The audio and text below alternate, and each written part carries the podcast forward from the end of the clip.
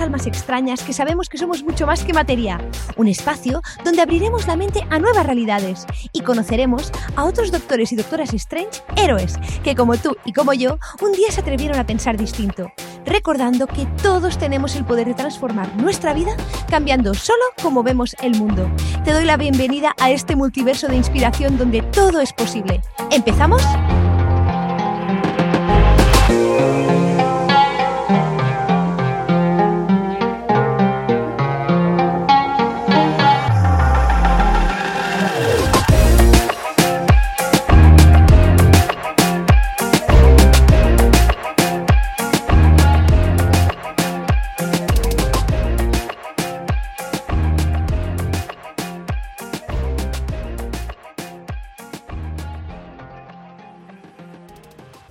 ¿Qué tal estás? Muy bienvenido, muy bienvenida a un nuevo episodio de La Doctora Strange. Y hoy te comparto una entrevista muy reciente que he hecho con Mercé Ferriz y Frances Vieta, autores del libro El Universo eh, mental y también creadores del modelo del espacio-tiempo mental y psicoterapeutas. Realmente su, su, discurso y su teoría es mm, apasionante porque creo que agrupa de una forma, digamos, muy objetiva lo que, lo que hablamos aquí, vamos, doctores y doctoras Strange, que somos mucho más que materia, pero además de una forma muy ordenada, muy mm, sin sesgo, por así decirlo, de una forma muy... Eh, no sé si académica es la palabra, pero, pero sí con autoridad, con una autoridad que les da peso para explicarnos lo que nos están explicando en esta entrevista que vamos a compartir y donde vas a comprender qué es la mente reactiva, que creo que ya la conoces bien, no te quiero spoilear, y lo que es la mente profunda, que es la mente que... Bueno, ¿Sabes qué? Que no te voy a decir nada. Te voy a invitar a que lo escuches por ti mismo o por ti misma. Nos escuchamos. Chao. Hola, muy buenos días, muy buenos mediodías, muy buenas tardes, muy buenas noches, depende desde donde nos estéis viendo o escuchando. Soy Vero y estoy encantada de estar aquí hoy con dos personas que, bueno, todo lo que hacen me parece interesantísimo. Cuando hablan de mente, de conciencia y de todas esas cosas que, os voy a negar, son mi debilidad, pues... Mm, ¿Cómo no podía pasarme hoy aquí con ellos para compartir esta tertulia que espero que os encante tanto como a nosotros? ¿Y quiénes son las personas que me están acompañando hoy? Son ni nada más ni nada menos que Francesc Vieta y Mercé Ferriz. Francesc y Mercé son psicoterapeutas y creadores del, del modelo del espacio-tiempo mental y también son autores del libro El universo mental que tenéis todos los datos aquí para que lo podáis adquirir y leer tanto como y disfrutar tanto como he hecho yo. Dicho esto, hola Francesc, hola Mercé, ¿cómo estás? Hola, ¿qué tal? Bien. Muy bien. Muy bienvenidos de nuevo aquí. Vamos, me encanta teneros y, que hablemos más profundamente sobre este tema tan, tan fascinante que nos atañe a todos. Pero bueno, antes de nada, em, hay una frase vuestra que, me gusta mucho. Bueno, creo que es vuestra, si no, mm, corregidme, que es la de que tal como se manifiesta el universo físico, es tal como piensa la mente universal. ¿Y eso qué quiere decir? Bueno, pues, a ver, detrás de esta frase hay, hay todo un universo, ¿eh? Como te imaginas. sí, nunca mejor dicho. Podemos hacerlo muy pequeñito para que se entienda. A ver, mira, eh, eh, domina en, ciencia, ya sabemos que tenemos que diferenciar lo que son los datos realmente científicos de lo, del, del relato que se acaba construyendo. El relato que domina, todos sabemos que es fisicalista, es decir, eh, la primera sustancia es física y a partir de ella emergen las otras realidades. El, problema de esto es que se construye un relato que, por ejemplo, pues nos hace sentir que surgimos de la nada por una casualidad y que la evolución es ciega, no tiene un sentido. El universo es parecido, según este relato, a una máquina eh, pues, que no tiene ningún propósito definido. Nosotros hemos hecho con el trabajo del universo mental, con el libro, pues, toda una revisión de la ciencia divulgativa y hemos diferenciado, ¿no? Confiamos plenamente en la parte científica, en los resultados, en todos los estudios, pero en cambio pensamos que hay otros relatos posibles y coherentes, ¿no? Y por el que nosotros apostamos es por, el, de la existencia de una esencia psíquica. La primera prueba y primordial sería las leyes fundamentales de la naturaleza. Las leyes fundamentales de la naturaleza existen, pero no son físicas, eh, no están hechas de ninguna materia de energía que conozcamos. Sin embargo, gobiernan toda la materia y energía del universo. Entonces, para resumir y no alargarme, solo empezar. Eh, nuestra propuesta es, hay una esencia psíquica que organiza la parte material y física y, por tanto, para entender cómo funciona esta mente universal, debemos observar el universo físico y captar su comportamiento, entender qué pensamiento hay implícito en cómo se mueve, en cómo se manifiesta. Bueno, Francesc, y discúlpame, Mercé, antes de, que puedas eh, compartirnos. Bueno, a mí ya esto ya me parece la bomba. De hecho, en el Kibalión, em, en, los textos herméticos, eh, la primera, ah, la primera ley es la del mentalismo, que se dice que todo es. Si vosotros habéis, bueno, lo habéis leído, yo es uno de los capítulos o de las leyes que, que más me, me sorprendió cuando la leí, esta aseveración, y me encanta leer vuestro libro y que vosotros hayáis desarrollado este modelo a partir de esa deducción que habéis hecho tan, tan rigurosa. Eh, ¿Me explico? Em, y que hayáis llegado a esa misma conclusión. Mercé. Mm, bueno, sí. Adelante. Otra manera de entenderlo sería que, la idea de universo es más bien la idea de un organismo que la de una máquina perfecta, ¿no? De un organismo inteligente y que mm, nosotros formamos parte de ese universo, de ese organismo inteligente, compartiendo ¿no? cierto espectro de, de esa esencia psíquica. ¿no? Que nosotros estamos a un nivel superlativo, porque no hay nada, no conocemos a ningún otro ser que tenga conciencia de ser consciente como los humanos, ¿no? Es decir, que, que seríamos pequeñas mentes dentro de una gran mente. Bueno, del mismo modo que estamos hechos de la misma materia y energía que están hechas del resto de, de cosas, eh, de objetos, de, ¿no? de, que podemos ver en el universo, eh, hay una parte de esa esencia eh, psíquica universal que se manifiesta en nosotros. Sí. Y, una pregunta también que, os quería hacer. Se habla de co-creación, de co-crear tu realidad. Entonces, desde este enfoque, diríamos que esa mente, supramente o, mente universal, mejor dicho, siguiendo la línea que habéis bien planteado en vuestro libro y en vuestros estudios, esa mente universal tendría la facultad de ordenar, de, ordenarlo todo para eh, dar lugar a la materia, ¿no? Entre muchas otras cosas. Entonces nos ordenaría a nosotros. ¿Cuál sería nuestra capacidad mental como seres autoconscientes para influir, por así decirlo, en nuestra materia? ¿La tendríamos? Bueno, eso digamos que es algo que desarrollaremos más adelante en nuestra próxima eh, en nuestro próximo encuentro, Vero, cuando hablemos del misterio de la medida. Pero... No ¿eh? Venga, hazme un tráiler, haz un tráiler. Pero resumiendo, sí, ¿no? Eh, pensamos que, nuestra mente, de algún modo, eh, influye en la realidad. pero bueno, ya lo explicaremos en la próxima ocasión, ¿no?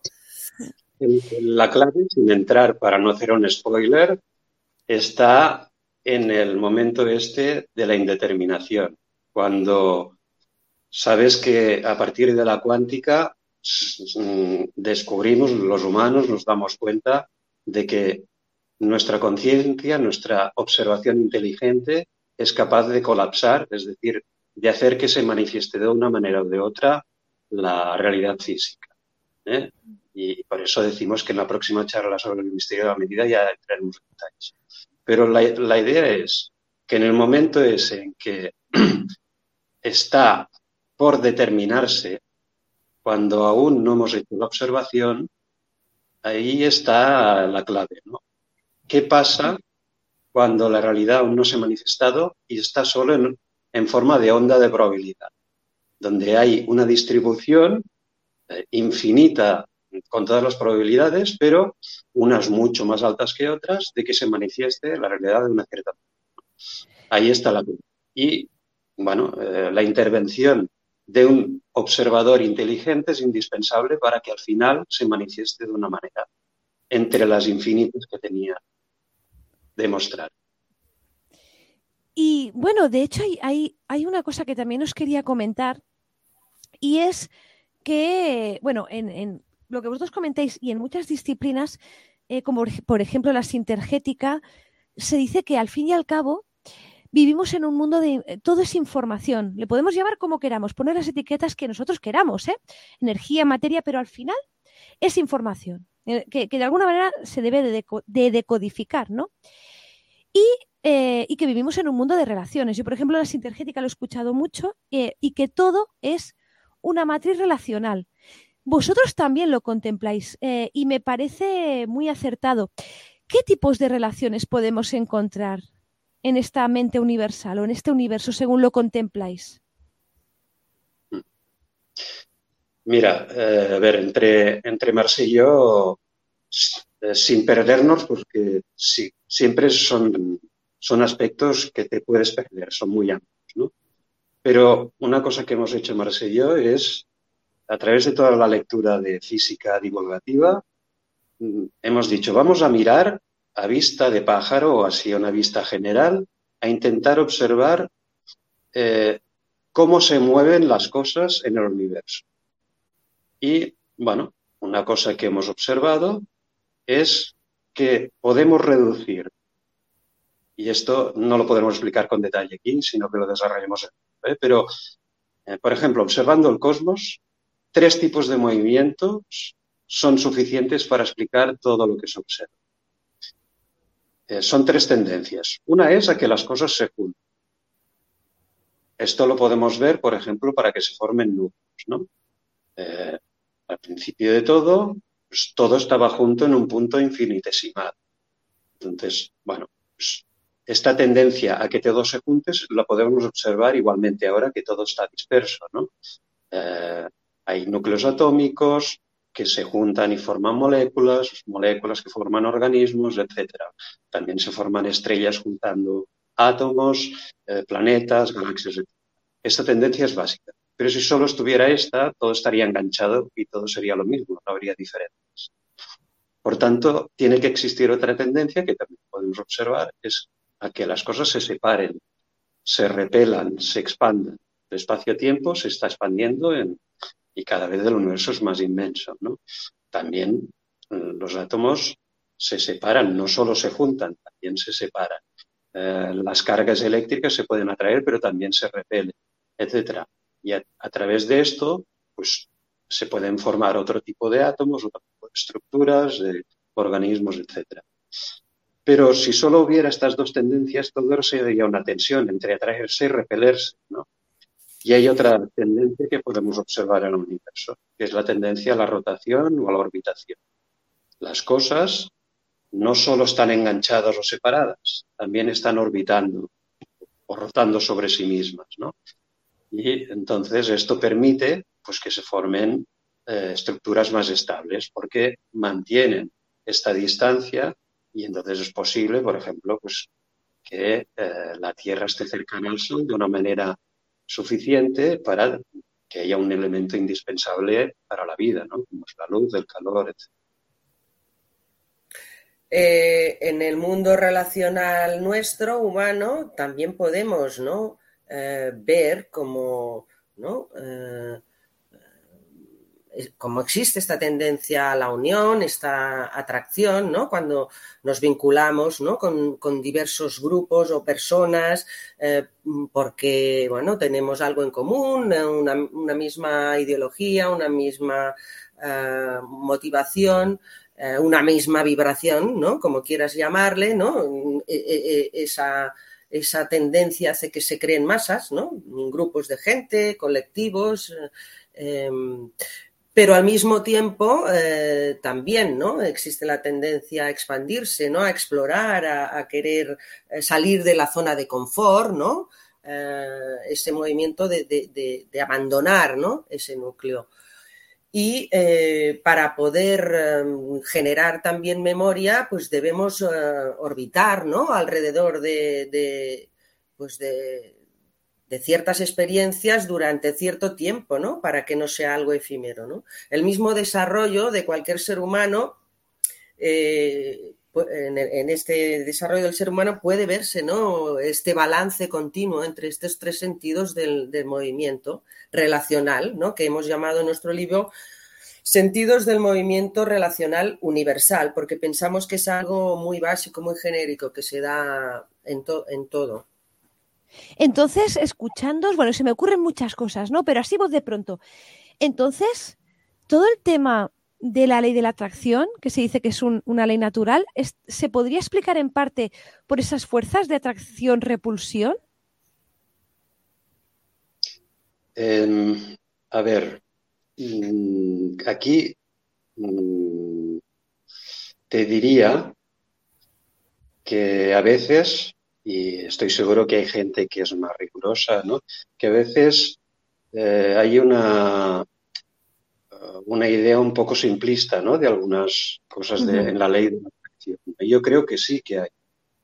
Que, que tú puedes, mm, por ejemplo, eh, entrenar a tu mente a visualizar de cierta manera ciertas situaciones y hacer más probable que algo que conecte con eso que tú has visualizado sea más probable que, ocurra algo que se le parezca o que se acerque a algún tipo de situación que conecte con eso que has ido visualizando, que has ido creando primero en tu mente. En ese sentido, sí. Pero a veces hay una visión un poco simplista ¿no? de, la atracción y hay gente que piensa pues que repitiendo muchas veces una cosa le va a pasar exactamente eso. Y, ahí, bueno, creo que es, es distinto, ¿no? no es tan simple, ¿no? Y, una de las cosas que me llama la atención de nuestra charla es, nuestro, es el título. La mente reactiva y la mente profunda. Yo he escuchado muchas, o sea, muchas etiquetas de la mente, muchísimas. Subconsciente, inconsciente, supraconsciente, pero reactiva y profunda creo que no la había escuchado nunca. ¿Qué nos queréis explicar con esto? Bueno, queríamos un poco comunicar ¿no? esta distinción que hemos hecho de, dos dimensiones de la mente, eh, porque además bueno, lo conectábamos con las prácticas de, con la meditación, el mindfulness ¿no? y estas prácticas que, te llevan a un estado de conciencia que no es el de vigilia mm, normal y corriente ¿no? de, diario. Em, y esta distinción viene también un poco de, nuestra inspiración en, el, conocimiento físico, ¿no? Em, eh, ¿Quieres seguir tú, Francesco, explicando el tema de, las dos eh, tipos de, propiedades en las que nos hemos inspirado? A ver, intentaré otra vez intentar resumir, ¿no? para no enrollarme y que sea más llevadero. Como nos hemos inspirado en el conocimiento científico del cosmos, de la física y así, pues a partir de ahí está lleno de, como decían los Monty Python, en, en, el momento en que ellos empezaron a hacer gags muy graciosos, era como si hubieran accedido a un campo lleno de flores nuevas y originales y estaba todo repleto. Pues un poco, es un poco esta sensación, ¿no? Eh, observando la física y lo que la ciencia ha estudiado, si lo aplicas a, este, a esta idea de que en realidad la mente universal gobierna el movimiento de lo físico, es súper inspirante, ¿no? Entonces, eh, ¿qué hemos observado en física? Hasta el siglo XIX, hasta finales del XIX, la física que se llama clásica física newtoniana o así, pues era una física que explicaba muchísimas cosas, que es muy válida para entender la mayoría de fenómenos que nos permiten vivir a diario y, movernos por el mundo. Y era fantástica y sigue siendo. ¿no? Eh, lo que pasa es que, bueno, esa física era una física pues, que estaba basada en lo que los físicos llaman la localidad. Quiere decir que es una física que unas dimensiones básicas para entenderla son las del espacio y el tiempo. Las influencias entre los fenómenos físicos dependen de que estén cuanto más próximos, más intensamente se influyen, cuanto más tiempo dure esa influencia, más intensidad tendrá el efecto, etc. Y cuanto más alejados, menos influencias. Pero siempre tenía que haber algún tipo de contacto, de intercambio de información, de, conexión física localizable, etc. Y bueno, ¿qué pasó? Pues que a medida que se fue pensando y estudiando, pero recordando que también se fue pensando, no solo experimentando, sino pensando, se pensó desde los griegos, ¿y si las cosas grandes están hechas de cosas muy pequeñas? Pues siguiendo el mito, esta idea de que lo grande está hecho de cosas pequeñas, se investigó el microcosmos. ¿Y qué pasó? Pues que allí apareció una física distinta. Y con ella, para no perdernos, sobre todo aparecieron dos, dos cosas que son fundamentales. Una es la de la próxima charla, que es la intervención de la conciencia del observador inteligente para que se manifieste la realidad física. Y la otra es fenómenos no locales. Esto quiere decir que aparecieron fenómenos físicos que se daban a nivel subatómico, pero una vez había habido una conexión, por ejemplo, de dos fotones eh, compartiendo un mismo estado cuántico dentro de un átomo, esos dos fotones quedaban conectados eternamente, para siempre, y sin importar la distancia del tiempo. Si a uno le cambiaban alguna característica, el otro fotón, daba igual que estuviera a dos metros que a mil millones de años luz, cambia instantáneamente, simultáneamente, al mismo tiempo, como si tuvieran una conexión que no depende del espacio y del tiempo. Claro, esto es un cambio radical.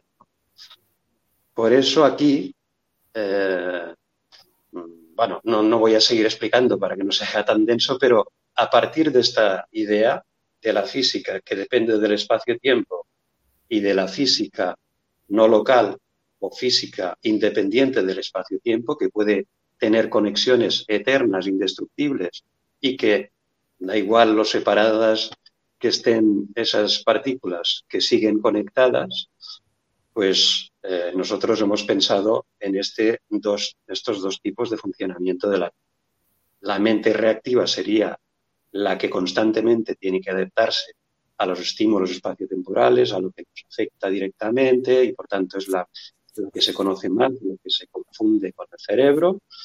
Y después estaría una mente profunda que puede manifestar fenómenos no locales, ¿eh? conexiones que no dependen de que algo te esté influyendo por su cercanía y que tú estás viendo o captando de alguna manera directa.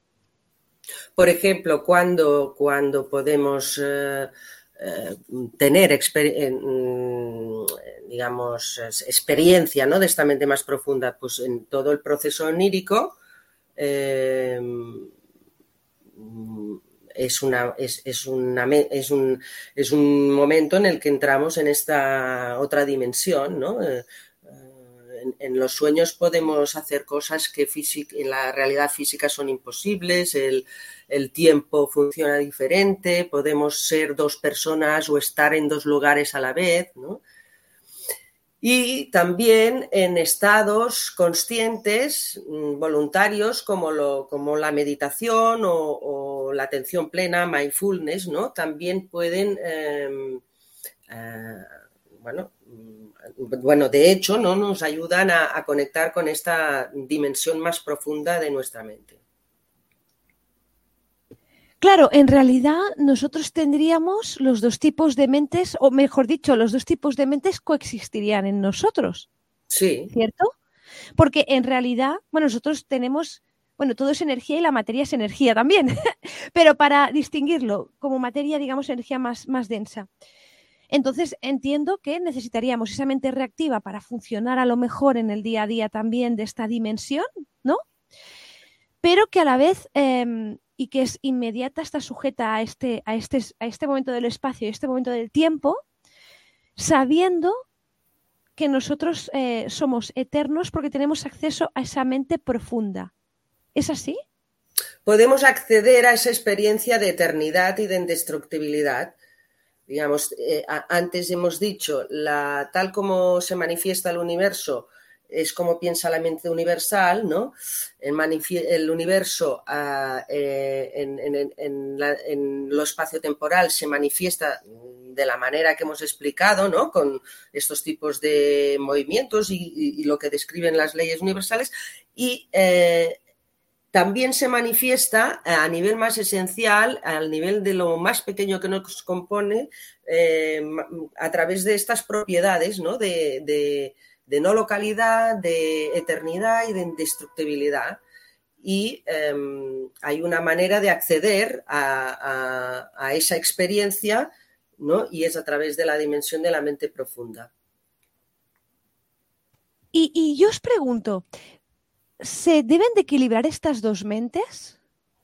¿Debemos de, equilibrarlas para vivir bien? O, no sé si me explico. Sí, eh, el equilibrio siempre es como el objetivo, no la tendencia, ¿no? Porque eh, es, así también en, el universo, ¿no? Esa tendencia al, equilibrio. Em, pero la, mente reactiva, prospectiva, está a cargo también de nuestra supervivencia física, por lo tanto, eh, ¿no? Tiene que estar siempre alerta y es la que está ah, es la que es susceptible de las angustias espaciotemporales, ¿no? Mm, del, bueno, de, la falta del tiempo, de los peligros, de la presión, ¿no? Por, todo lo que claro, porque vivir temporalmente. Claro, no es lo que tú dices, ¿no? Iba pensando en, que tan eh, perjudicial, por así decirlo, es vivir solo desde la mente reactiva, que yo creo que es la tendencia que tenemos en la materia, ¿no? A vivir eh, en la mente reactiva, como al revés, como vivir solo en la mente profunda, teniendo en cuenta que estamos aquí, que, que ni, ni, ni demasiado de uno ni demasiado del otro. Entonces, bueno, en otros momentos de eh, la meditación, por ejemplo, se ha practicado desde hace mucho tiempo, ¿no? Pero en otros, es cierto que en otros eh, momentos de la historia, pues eh, quizás había más momentos de vida contemplativa, ¿no? Ahora estamos en, una dinámica de, como acelerada, ¿no? De no poder parar y quizás sí ese equilibrio se haya perdido, ¿no? Entonces eh, necesitamos encontrar, ¿no? Fuentes que, nos ayuden a, reconectar con esa mente profunda y con esa experiencia de, de, eternidad y de indestructibilidad que, eh, aunque no entendamos bien lo que es, es algo que podemos experimentar porque nos conecta con, Mm, el universo ¿no? y del que formamos parte. Digamos que en nuestra civilización moderna hemos perdido un poco la conexión, esa conexión ¿no? de formar parte de algo más grande. Claro, ahí también os quería preguntar. Entiendo que las personas podemos, que, que ahora os estamos escuchando, podemos comprender bien o, más o menos lo que es la mente reactiva, que yo creo que es la mente del funcionamiento diario, ¿no? De que planifica, la, de, la del cerebro. La, que está más estudiada, la, que se puede, digamos, explicar a través del cerebro, ¿no? Eh, pero que, creemos que no es la única, ¿no? Que hay, que hay un nivel más profundo que es el que conecta con esta esencia psíquica eh, que, mm, universal, ¿no? Y, y se, se puede describir ¿Cómo es la sensación de estar en esa mente profunda? ¿Cómo sabes que estás en esa mente profunda para las personas que no lo hayan experimentado? Eh, bueno, cada noche, lo recordemos o no, eh, vivimos esta experiencia. En el estado de sueño profundo, cuando no, no, hay, no hay ensoñación, no hay sueños y así, es uno de los estados que se interpreta desde las neurociencias pues como un estado de reposo, de reparación de tejidos, etcétera, y así. Y es verdad que no hay, mm, parecería que casi hay una desactivación total de la mente, pero no, es sencillamente pues un estado de, la, de lo que llamamos mente profunda, que sería pues bueno, de ser y ya está, ¿no? Ser sin la constante presión de tener que reaccionar a estímulos físicos continuamente y de gran intensidad como son los de la vida.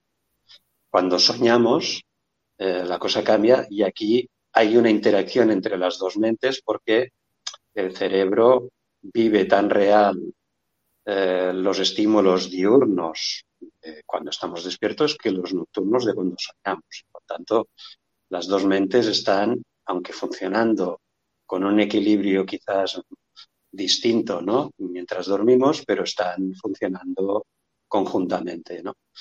Y después, si practicamos meditación, atención plena, respiración consciente, pues bueno, es muy importante porque eh, contactamos con una cosa que es eh, incluso para la gente que le resulta un poco pensar en meditar o hacer esto, ¿no? No, piénsalo, por ejemplo, de esta manera. Pues desactivar o poner en un segundo plano esta mente que tiene que estar constantemente adaptándose a los estímulos y que es la que constantemente pues está en alerta y a veces en la memoria pum, nos da un pinchazo de aún no has hecho aquello, tienes pendiente lo otro, no sé qué. Bueno, pues tener momentos en que desatiendes esto con las instrucciones que te dan meditación o así, ¿no? Como si fueran nubes que pasan, o concéntrate en la respiración, estás en el momento presente.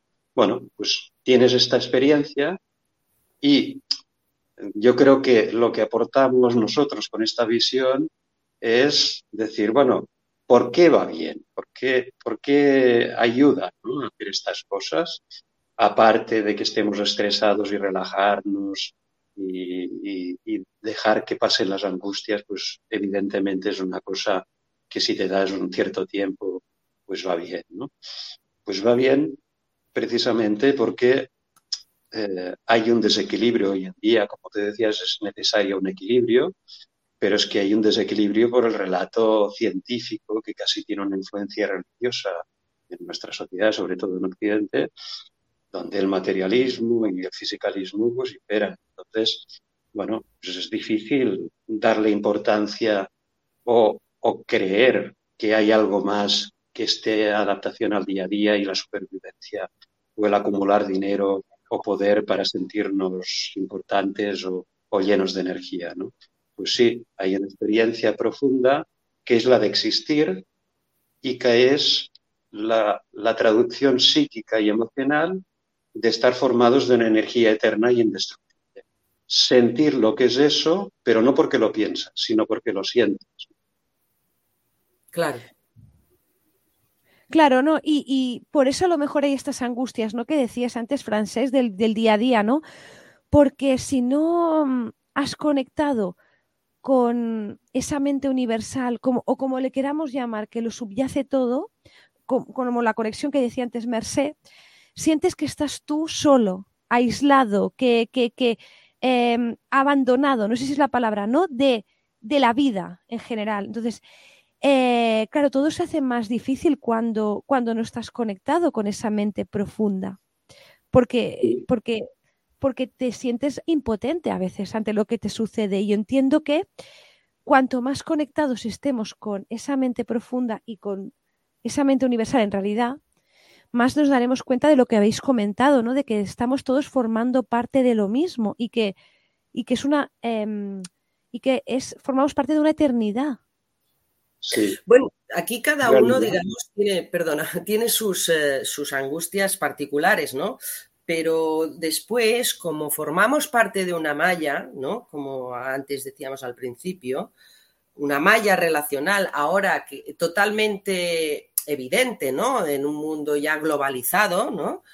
Eh, existen una serie de, angustias que son colectivas, ¿no? To todos sabemos que estamos de, depredando el planeta, ¿no? Y que no vamos en la dirección adecuada. Lo sabemos, nos lo dicen los, científicos, en fin, hace años que lo sabemos, pero al mismo tiempo eh, hay como una gran dificultad para poder cambiar esa, inercia, ese movimiento tan, eh, tan, tan fuerte que nos lleva hasta allí, desde la singularidad de cada una, ¿eh? de dejar de, consumir plásticos, etcétera, etcétera. Todo lo que sabemos y ya está comprobado que, que al final nos va a costar eh, un, un, precio muy alto, ¿no? A nivel de especie. Pero claro, si el relato que estamos Mm, aceptando es que em, todo es una casualidad y que aquí cada uno está solo y no formamos parte de nada y nada tiene sentido, pues es distinto, ¿no? De si uno se siente conectado con eh, el resto de, la, de, lo que hay, ¿no? De la realidad mm, en, el, en, el, planeta Tierra y más allá, ¿no? Y además eh, pensamos que haya ¿no? pues un sentido que aunque no lo podamos eh, entender, porque el misterio a la escala que representamos nosotros va a existir siempre, pero sí que podemos comprender cada vez un poquito más, ¿no? que nos, nos ayude a, responder las respuestas fundamentales de, de, de, de, dónde venimos, quiénes somos, a dónde vamos y por qué. ¿no? Eh, y entonces, bueno, eh, en este sentido, em, pensamos que tener eh, presente que existen estas dos dimensiones de la mente que, las hemos inferido a partir de lo que conocemos del universo que nos cuenta la propia ciencia, pues puede em, abrir perspectivas em, para un cambio que es necesario y, urgente. Bueno, y además de, lo que te escuchaba decir, en realidad, dentro de esa malla no relacional, ninguna buena acción o ninguna acción menos buena se pierde en ella. para bien o para mal, por pequeña que sea, toda impacta en, esa mente. Y además no sabemos, porque, bueno, mm, no, no, hemos, no hemos tenido experiencia de los fenómenos no, no, locales, pero, pero sí que a veces es cierto que aparecen modas en distintos puntos del planeta sin que no eh, se haya transmitido información y no sabemos cómo ha sido. De hecho, parece ser que la, que la utilización o el descubrimiento del fuego fue así, ¿no? Que se descubrió más o menos simultáneamente en distintos puntos del planeta sin que esas personas en esos momentos o, nuestros ancestros eh, tuvieran comunicación entre ellos. Eh, quizás pueda ¿no? producirse un cambio de, ¿no? de, estas pequeñas aportaciones ¿no? que al final em, eh, nos ayude a enderezarnos. Bueno, esto es como la hipótesis que seguramente habréis escuchado del undécimo mono, no sé cómo se llama, de... El eh, mono número 100. el número 100 o el 101 ya no sé, pero ah, estaba el,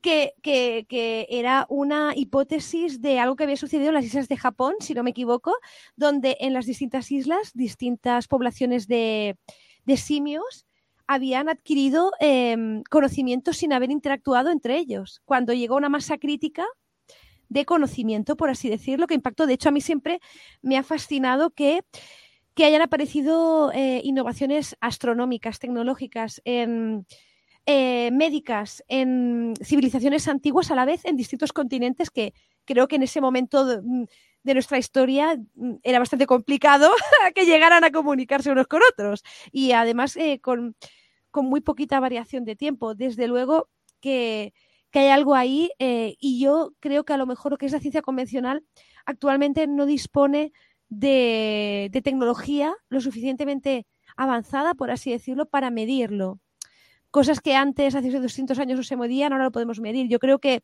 es cuestión de tiempo, sinceramente. El pensamiento, es decir, primero viene el pensamiento y después la materialización. Entonces, primero yo creo que debemos de ser capaces de contemplar esa posibilidad para luego poderla mm, plasmar en la materia, ¿no? Si empezamos a contemplar esa posibilidad que vosotros tan bellamente describís en el libro y en el modelo de espacio temporal, mm, en algún momento habrá alguna herramienta que lo permita medir, pero antes hay que idearlo, reflexionarlo y pensarlo.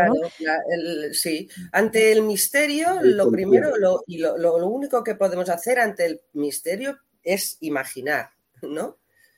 Es fantasear también eh, cada uno pues con el bagaje y el background que tenga, ¿no? Pero que hay mucha gente honesta que intenta ah, avanzar en ese sentido y no siempre eh, vienen del mundo científico, ¿no? Pero no significa que esos pensamientos no puedan ah, integrarse para que a través del mundo eh, científico y del modelo científico se puedan comprobar cosas. Claro, a lo mejor.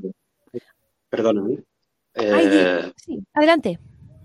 No, que hay, eh, hay un biólogo muy conocido, Rupert Sheldrake, ¿no? que está estudiando este tipo de cuestiones y, ya es alguien conocido con, con medios y así, pero bueno, una cosa que pasa ¿no? es que eh, hay mucho escepticismo en, el mundo científico. Siempre, ¿no? Ciertos cambios en ciencia cuestan, como en todas las, las instituciones humanas y así, la resistencia al cambio y así. Pero es que este es un cambio que choca con varias cosas complicadas, ¿no? Sin enrollarnos, pero la ciencia está Mm, tomando el poder que tenía la religión y ahora cualquier cosa que se parezca a una explicación religiosa que la recuerde y que no sintonice con el relato que impera eh, materialista es sospechosa. Entonces cuesta más. Y sí, hay una parte que son medios de dedicar, pero también es eh, confiar, son emociones, ¿no? Es, es que más gente tenga esperanza de que confíe en que hay algo ahí que vale la pena o algo que nos estamos perdiendo, algo que no estamos haciendo bien, una tecnología tan inteligente y usada de esta manera tan disociada, ¿no? Para crear, curar y también para destruir de maneras cada vez más, más sofisticadas, ¿no? Bueno, hay, algo que no estamos, hay algo que no estamos entendiendo bien, ¿no? Como, como especie inteligente nosotros pensamos que la evolución es una evolución eh, emocional la que tenemos como reto ante nosotros ahora. ¿no? También os digo, puede que los retos de la ciencia actuales impliquen una gran especialización académica y de carrera profesional, ¿no? Los científicos, de, acuerdo que no tiene nada que ver ahora la ciencia de hace 200 años, pero los científicos eh, más antiguos, muchos de ellos eran como que integraban en ellos distintas parcelas de conocimiento. ¿Me explico? O sea, lo que se conoce como, bueno, al menos en mi casa dice, eres un hombre del Renacimiento, haciendo alusión a que dominas de distintas disciplinas, ¿no? Em, creo que muchos de esos científicos y esas científicas tenían esto. O sea, integraban en sí esa parte espiritual, esa parte eh, de, de mente profunda, esa parte de ciencia rigurosa. Y yo creo que eso les dotaba de una versatilidad tremenda para pasar muy fácilmente eh, conceptos de una mente a la otra, poderlo llevar de una mente a materializarlo a la otra. Entonces, em, y no estaba reñido. Eh, por ejemplo, eh, Isaac Newton, él era un reconocido alquimista, entre muchas otras cosas, y etcétera. Y muchos ejemplos, de acuerdo que son antiguos, pero me vengo a referir, puede que sea eso lo que, esa pieza que falte, ¿no? Que el hecho de que y yo lo digo, ¿no? También que el hecho de ser una persona científica no, no quita que tú puedas ser espiritual, ¿no? Eh, y muchas personas eh, lo, dicen. Una cosa es que tú hagas ciencia conciencia y que tú con la espiritualidad eh, hagas otra metodología. No está reñido. Sin, sin, y esto lo dice Félix También puede ser, también puede ser que seas una persona científica y seas un fundamentalista. Eso también puede ser. También, yo también me he encontrado, yo me he encontrado de todo, ¿eh? de los dos lados, de los dos polos, el fundamentalismo de todo. El fundamentalismo nunca es bueno, en nada en la vida. Bueno, este, al final es, es una creencia más por deseo que por constatación, ¿no? Y lo que hace es cerrar mm, puertas, ¿no? el conocimiento absoluto, bueno, yo pienso que hay que partir de la base, antes lo hablábamos, en, esta, este, en este universo que, cuyas dimensiones no podemos entender, ¿no? El infinito no lo podemos entender, pues el misterio es algo que forma parte de nuestra condición, ¿no? Siempre va a existir. Entonces, bueno, eh, pretender resolverlo, creo que eso es, eh, está fuera de la realidad. Hombre, es que le quitaríamos romanticismo a la vida. Apaga y vámonos ya, qué rollo, ¿no? Sería muy aburrido. hay que dejar ese misterio, esa vidilla. Tú y yo porque somos románticas, pero a lo mejor hay gente que no es romántica y lo que quiere es tenerlo todo controlado, ¿no? bueno, te lo dice una persona que siempre ha querido tenerlo todo controlado hasta que se dio cuenta que son que eso no era muy divertido, por así decirlo, ni muy interesante. Así que no. Pues Miles de gracias, Franceschi y Mercé. Interesantísima esta tertulia. Me encanta mm, porque creo que lo habéis explicado muy bien, de una forma muy, muy objetiva. Y, os lo agradezco. O sea, no había visto nunca esa, o sea, mm, como os decía antes, ¿eh? esta mente como reactiva o profunda, pero desde luego mm, creo que habéis explicado de forma muy rigurosa lo que creo que todos en el fondo comprendemos de alguna manera. Nosotros todos si nos dejamos escuchar un poquito, entendemos estos conceptos, sin necesidad de que pase por la mente racional. los, comprendemos y los vivimos. Lo que sí que es cierto es que hay que abrir esa puerta que hoy nos habéis abierto a, pensar que eso es posible. Porque si ya pensamos y creemos que esto no es posible, ya pues nos pueden venir a decir Vero, Francesca y Merced, los que queramos, que nada. Pero si empezamos a abrir esa puerta y empezamos a ver, ay, pues, oye, pues parece que esto que he escuchado, ah, pues parece que. Entonces empezamos a abrir la puertecilla y a ver dónde nos lleva, ¿no? Oh, de eso se trata. ¿Hay algo que se os haya quedado por compartir con nosotros? Hombre. Bueno, Muchas cosas, lo sé, lo sé, lo sé. Yo, lo que haría es el anuncio de la próxima charla. Sí, haremos una próxima porque se nos ha quedado corta y pensamos que era demasiado para así de golpe. Em, que haremos de aquí muy pocos días sobre sobre la consciencia, se llama La consciencia y el misterio de la medida.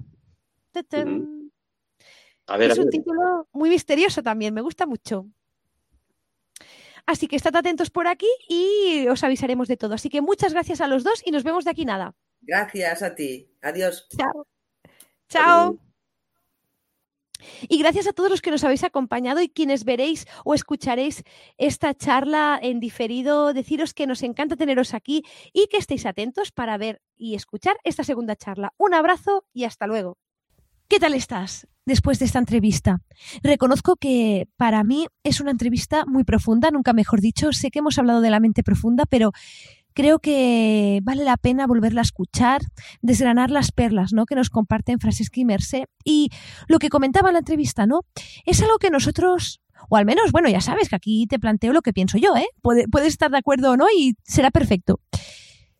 Que eh, nosotros de forma intuitiva ya sabemos lo que es la mente reactiva y lo que es la mente profunda.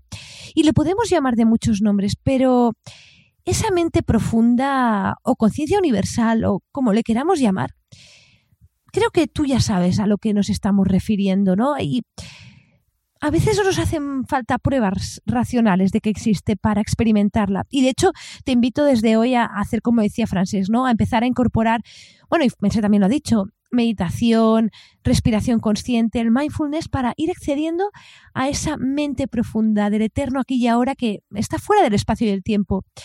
A mí, sinceramente, me da mucha paz mm, sentirla, sentirla que está allí y cada vez la siento más y, me da me da una sensación de, de, bienestar que creo que solo se puede experimentar, por mucho que hablemos, ¿no? Creo que una cosa es escuchar y entender y la otra es comprender, comprender de verdad lo que, lo que estamos escuchando. Y para mí lo podemos comprender qué es la mente profunda experimentándolo. Así que te invito desde ahora a que lo hagas y también decirte que, como siempre, me encanta hablar contigo de mente, de conciencia, de ciencia, de espiritualidad. Bueno, esos temas que nos hacen doctores y doctoras Strange. Y antes de terminar, decirte que si quieres apoyar al podcast de la doctora Strange, puedes hacerlo y acceder a mensualmente a contenidos especiales para los superfans de la doctora Strange, así como cursos inéditos y exclusivos. Y ahora sí, me despido y nos escuchamos en el siguiente episodio. Un abrazo y hasta luego. Chao, chao. Y hasta aquí el episodio de hoy. Gracias, gracias, gracias por estar aquí y simplemente atreverte a ser tú. Y en la descripción vas a encontrar todas las referencias y enlaces que hemos compartido. Si te ha gustado lo que has escuchado, puedes descargarlo y compartirlo con todas las personas que creas que les puede interesar y ayudar. Y si lo sientes, me encantaría que me dejaras una valoración del podcast. Nos seguimos en crecimientoconconciencia.com y nos vemos muy prontito por aquí. Y hasta entonces recuerda que todo es posible cuando cambias lo que crees que es posible. Un abrazo y hasta luego. 哦。